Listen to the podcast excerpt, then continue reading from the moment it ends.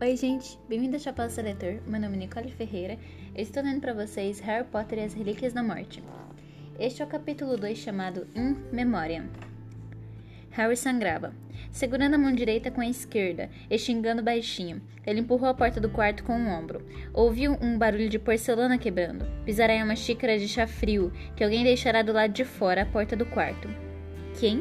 Ele olhou para os lados. O corredor da Rua dos Alfeneiros, número 4, estava deserto. A xícara de chá era possivelmente a ideia de armadilha inteligente imaginada por Duda.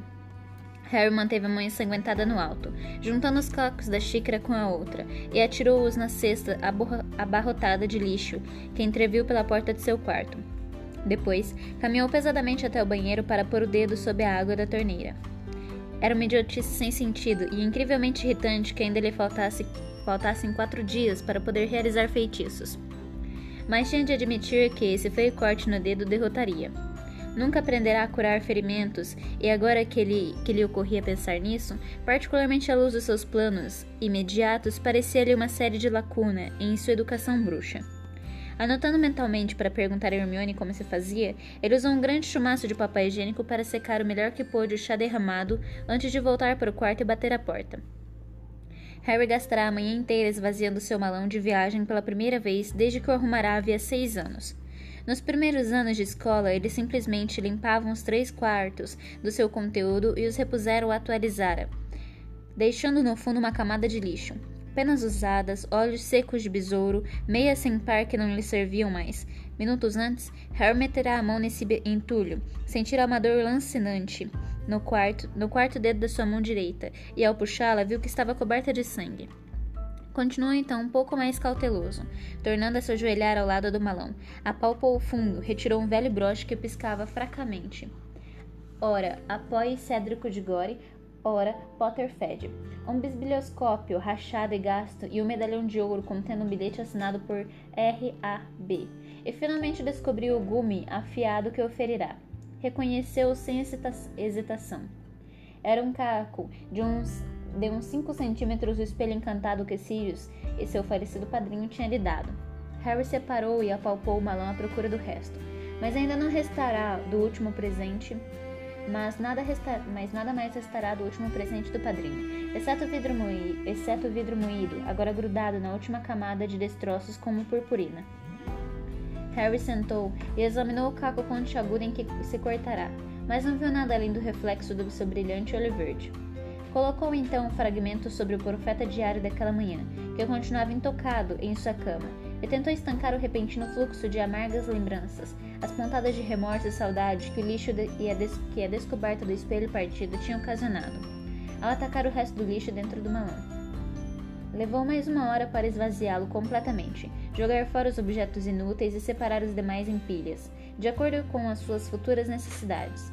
Suas vestes de escola e de quadribol, caldeirão, pergaminho, penas e a maior parte dos livros de estudo foram empilhados a um canto para serem deixados em casa, Ficou imaginando o que os tios fariam com aquilo. Provavelmente queimariam tudo na calada da noite, como se fossem provas de um crime hediondo. Suas roupas de trouxa, capa da invisibilidade, estojo para preparo de poções, certos livros, o álbum de fotos que Hergo de um dia lhe dera, um maço de cartas e sua varinha foram rearrumados em uma velha mochila. No bolso frontal guardou o mapa do maroto e o medalhão com o bilhete assinado por R.A.B. O medalhão receberá esse lugar de honra não porque fosse valioso, sob qualquer ângulo normal era imprestável, mas pelo que lhe custará obtê-lo. Restou uma avantajada pilha de jornais sobre sua escrivaninha, ao lado da alvíssima coruja Edwis, um exemplar para, ca para cada um dos dias desse verão que Harry passará na Rua dos Alfeneiros. Levantou-se então do chão, espreguiçou-se e, e se dirigiu à escrivaninha. Edgus não fez o menor movimento quando ele começou a folhear os jornais e a tirar um a um na montanha de lixo acumulado. A coruja cochilava, ou fingia cochilar. Estava zangada com Harry por causa do pouco tempo que, no momento, ele a deixava fora da gaiola. Quase no fim da pilha de jornais, Harry desacelerou a procura de uma carta de uma certa edição, que ele sabia ter chegado logo depois do regresso à Rua dos Alfeneiros, para passar o verão.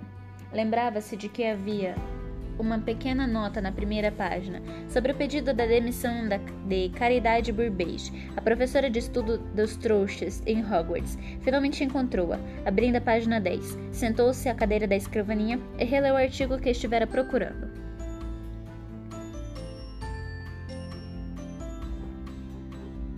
Em memória de Alvo Dumbledore, Eliphas Dug.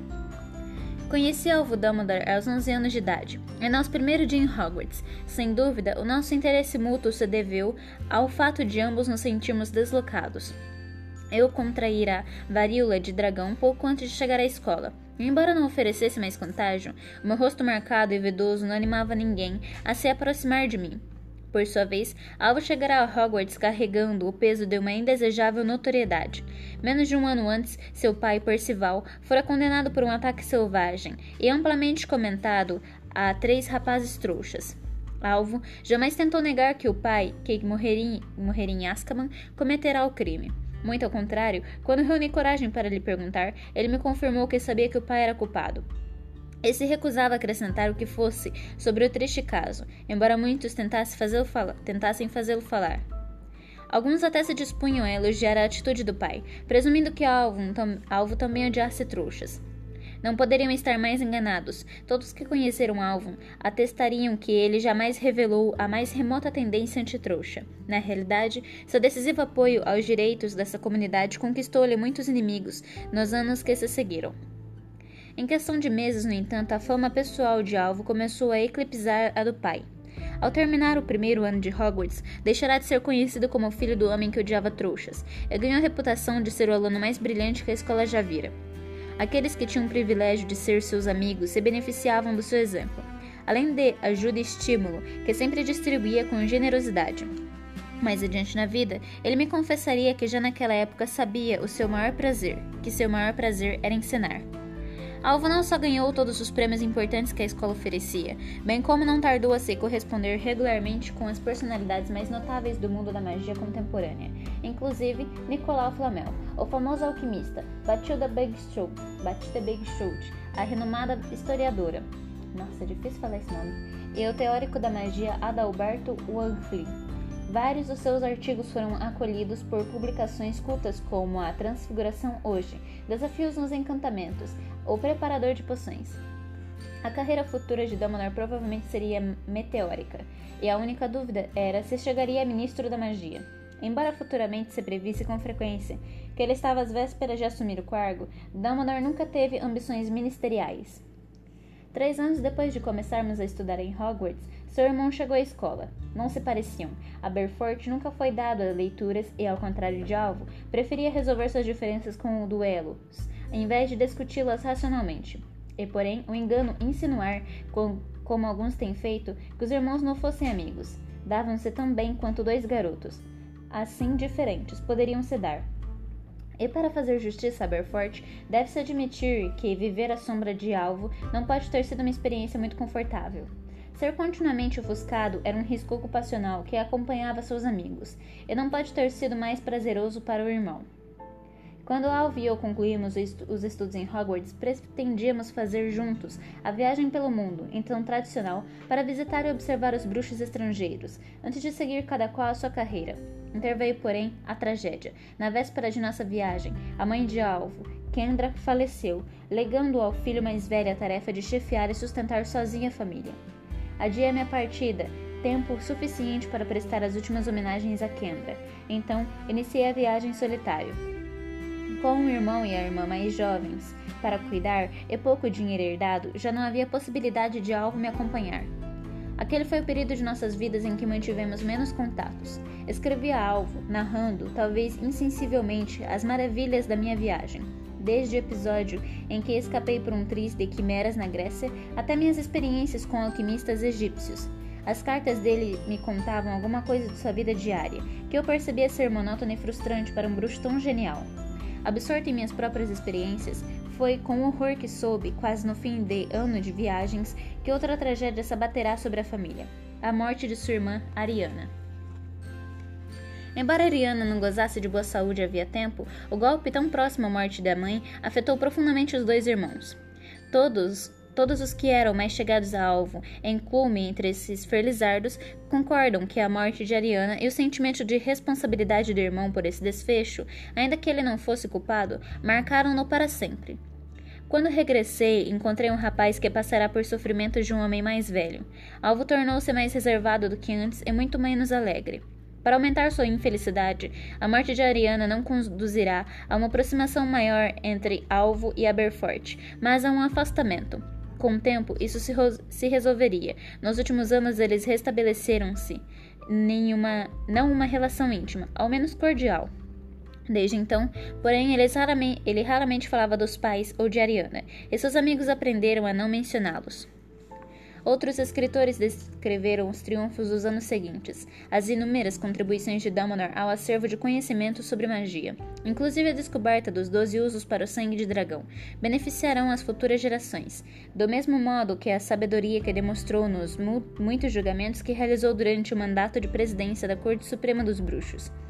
Dizem ainda que hoje, que nenhum duelo de magia jamais se igualou ao que foi travado entre Dumbledore e Grindelwald em 1945. Os presentes descreveram o terror e o assombro que sentiram ao observar aqueles dois bruxos extraordinários combaterem. A vitória de Dumbledore e suas consequências para o mundo bruxo são consideradas um marco na história da magia, comparável à introdução do Estatuto Internacional de Sigilo e Magia ou à queda daquele que não deve ser nomeado. Alvo Dumbledore jamais demonstrava orgulho ou vaidade. Sempre encontrava o que elogiar em qualquer pessoa, por mais insignificante ou miserável que fosse, e acredito que as perdas que sofreu na juventude o dotaram de grande humanidade e solidariedade. Sentirei saudades de sua amizade, mais do que poderia reconhecer, mas a minha perda é desprezível se compararmos à do mundo dos bruxos. É indiscutível que ele foi o mais inspirador e o mais querido diretor de Hogwarts. Ele morreu como viveu, sempre trabalhando para o bem, maior, e até a sua hora final, tão disposto a estender a mão ao garotinho com varíola de dragão quanto no dia em que o conheci.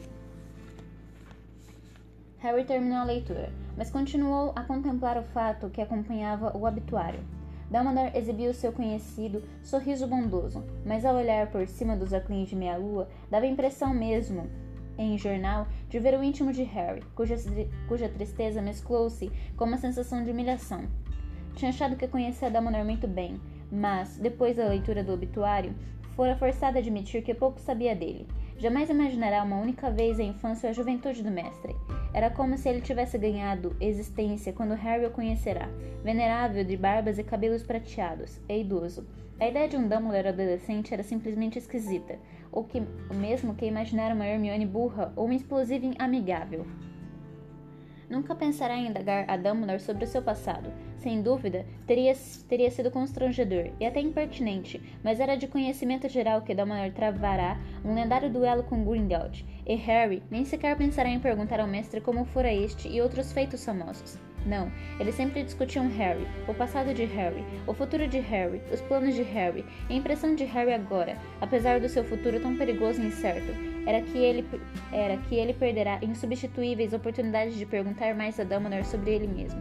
Embora a única pergunta pessoal que fizera ao mestre tenha sido também a única que desconfiava, Dumbledore não responderá com sinceridade. O que o senhor vê quando se olha no espelho? Eu? Eu me vejo segurando um par de grossas meias de lã. Após alguns minutos de reflexão, Harry retirou o obituário do profeta, do profeta, dobrou a folha cuidadosamente e guardou-a no primeiro volume de Prática de Magia Defensiva e seu uso contra as artes das trevas. Em seguida, atirou o resto do jornal no monte de lixo e virou-se para escancarar o quarto. E virou-se para encarar o quarto. Estava muito mais arrumado. As únicas coisas fora do, fora do lugar eram a edição do Dia do Profeta Diário, ainda sobre a cama, e em cima dela o caco do espelho. Harry atravessou o quarto, empurrou o caco para o lado e abriu o jornal. Tinha apenas corrido os olhos pela manchete ao tirar o exemplar enrolado das garras da coruja entregadora. Mais cedo naquela manhã, abandonando-a, em seguida ao reparar que não havia na que nada havia sobre Voldemort. Harry tinha certeza de que o ministério contava que o profeta omitisse as notícias sobre o bruxo das trevas. Foi somente neste momento, portanto, que reparou no que deixará escapar. Na metade inferior da primeira página, Havia uma manchete no alto, a foto de Dumbledore caminhando com um ar preocupado. Dumbledore, enfim a verdade? Na próxima semana, a chocante verdade sobre o gênio imperfeito que muitos consideram o maior bruxo de sua geração. Desfazendo a imagem popular de serena e venerável sabedoria, Rita Skeeter revela a infância perturbada, a juventude rebelde, as rixas intermináveis e os segredos vergonhosos que Dumbledore levou para o túmulo. Porque o homem indicado para o ministro da magia se contentou com um simples cargo de diretor da escola qual era a real finalidade da organização secreta conhecida como a Ordem da Fênix, como Dumbledore realmente encontrou a morte. As respostas a essa pergunta e muitas outras são examinadas em uma nova em uma nova e explosiva biografia, A Verdade, a Vida e as Mentiras de Alvo Dumbledore, da autoria de Rita Skeeter, entrevistada com exclusividade por Betty Terry, na página 13 deste número. Harry rasgou a cinta do jornal e abriu a página 13.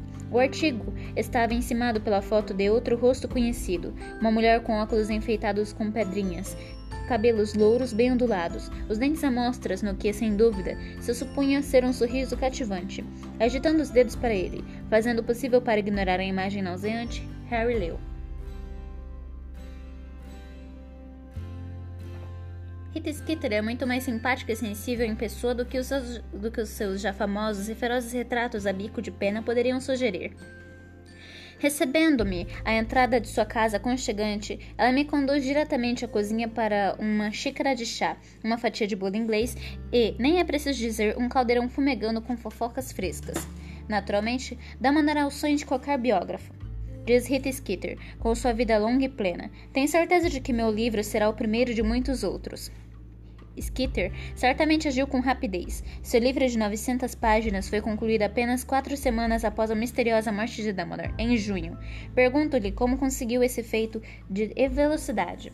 Ah, quando se é jornalista de longa data, trabalhar com prazos curtos é uma segunda natureza.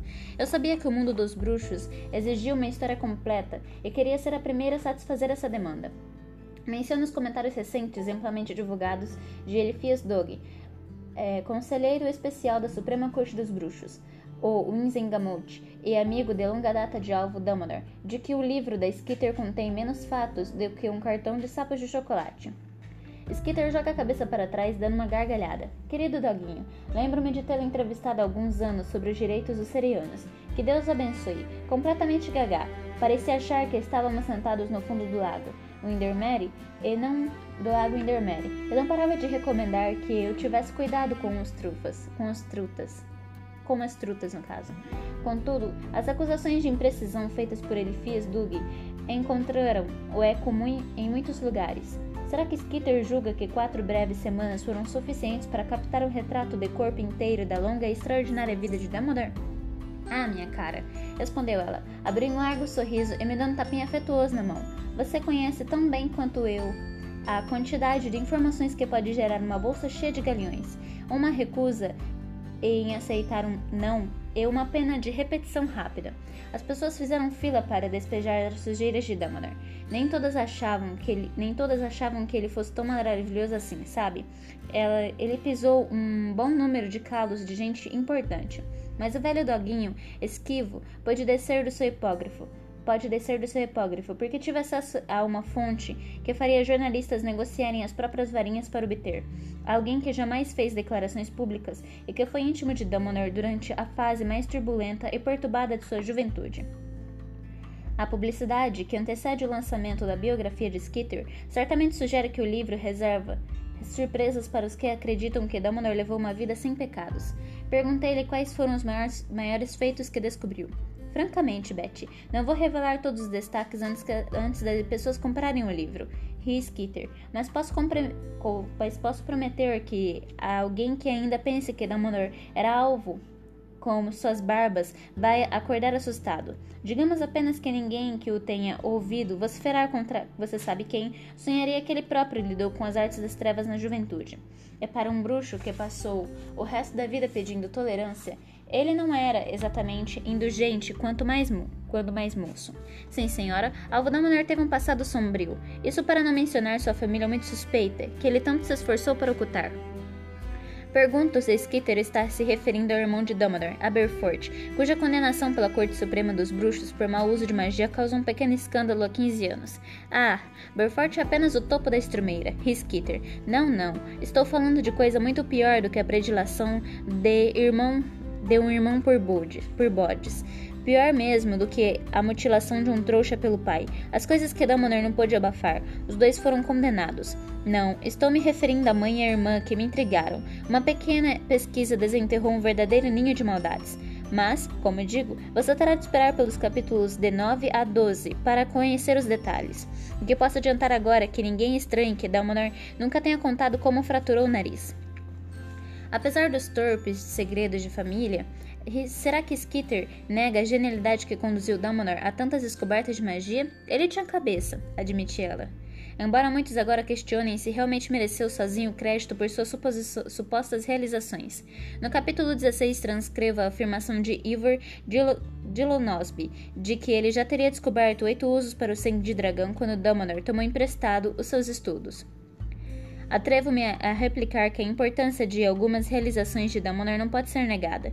E a famosa vitória sobre Grindelwald. Ah, foi bem você ter mencionado o Grindelwald, respondeu Skitter com um sorriso irresistível. Acho que aqueles cujos olhos umedecem de emoção com a magnífica vitória de Dumbledore devem se preparar para uma bomba.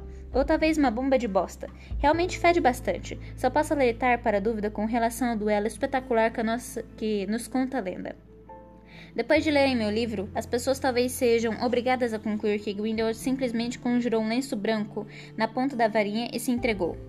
Skitter se recusa a revelar outros detalhes sobre o intrigante assunto. Portanto, abordamos a relação que, sem dúvida, mais fascina os seus leitores. Ah, sim, diz Skitter assentindo energeticamente. Energicamente. Dedico um capítulo inteiro à relação Potter-Dumbledore, a quem a considera doentia Há quem a considera doentia e até sinistra. Repito mais uma vez, os seus leitores terão de compor, comprar meu livro para saber a história completa, mas pelo que ouço dizer, é ponto pacífico que Dumbledore tomou interesse anormal por Potter. Se isto realmente visava o bem do garoto, é o que veremos. Certamente não é segredo que Potter tem tido uma adolescência excepcionalmente perturbada. Perguntei se Skitter ainda mantém contato com Harry Potter, a quem entrevistou com sucesso no ano anterior. Um furo de reportagem que Potter falou exclusivamente de sua certeza sobre o retorno de você sabe quem. Assim, continuamos um forte vínculo, diz Skitter. O coitado do Potter tem poucos amigos verdadeiros. E nós conhecemos, e nos conhecemos em um, em um dos momentos de maior desafio de sua vida, o torneio tribruxo. Provavelmente sou uma das poucas pessoas vivas que pode afirmar conhecer o real Harry Potter. A resposta nos leva diretamente aos muitos boatos que continuam a circular sobre as últimas horas de vida de Dumbledore. Será que Skitter acredita que Potter estava presente quando ele morreu? Bem, não quero falar demais, está tudo no livro, mas testemunhas oculares no castelo de Hogwarts viram Potter saindo da cena instantes depois de Dumbledore cair, saltar ou ser empurrado. Mais tarde, o garoto prestou depoimento acusando Severo Snape, um homem com quem ele tinha conhecida inimizade. Será que as coisas são como parecem ser? Caberá à comunidade bruxa julgar, depois de ler meu livro. A essa nota intrigante, eu me despeço. Não há dúvida de que Skitter escreveu um best-seller de ocasião. Enquanto isso, as legiões de admiradores de Dumbledore talvez estejam apreensivas com o que em breve será divulgado sobre o seu herói. Harry chegou ao fim do artigo, mas continuou a olhar atônito para o papel. A repugnância e a fúria o o acometeram como um vômito. Ele amassou o jornal e atirou com toda a força contra a parede, onde a bola foi se juntar ao monte de lixo que transbordava da lata. Começou a caminhar às cegas pelo quarto, abrindo as gavetas vazias e erguendo os livros para, em seguida, repô-los nas mesmas pilhas, quase inconsciente do que fazia, enquanto frases esparsas da entrevista com Rita ecoavam em sua cabeça. Um capítulo inteiro a relação Potter-Dumbledore a quem a considerem doentia e até sinistra. Ele próprio lidou com, com as artes das trevas na juventude. Tive acesso a uma fonte que faria jornais negociarem as próprias varinhas para obter. Mentiras, berrou Harry, e pela janela viu o dono da casa ao lado, que, para, que parará para religar o cortador de grama, erguer os olhos nervoso. O garoto sentou-se com força na cama. O caco de espelho saltou para, o, para longe. Ele o apanhou e examinou entre os dedos, pensando pensando em Dumbledore e nas mentiras com que Rita Skeeter o difamava. Um lampejo azul intenso. Harry congelou. O dedo cortado escorregou pela ponta do espelho. Fora imaginação. Deve ter sido. Ele espiou por cima do ombro, mas a parede continuava da cor pêssego, enjoativo que tia Petúnia escolherá. Não havia nada azul ali para ser refletido. Harry tornou a examinar o fragmento de espelho e nada viu, exceto seu olho muito verde encarando-a. Imaginará o lampejo. Não havia outra explicação. Imaginará porque estivera pensando no diretor falecido. Se havia uma certeza, era que os olhos muito azuis de Dumbledore jamais o perscrutiriam outra vez. E este foi o capítulo 2. Espero que vocês tenham gostado. A gente se vê no capítulo 3 chamado A Partida dos Dursley. Até breve.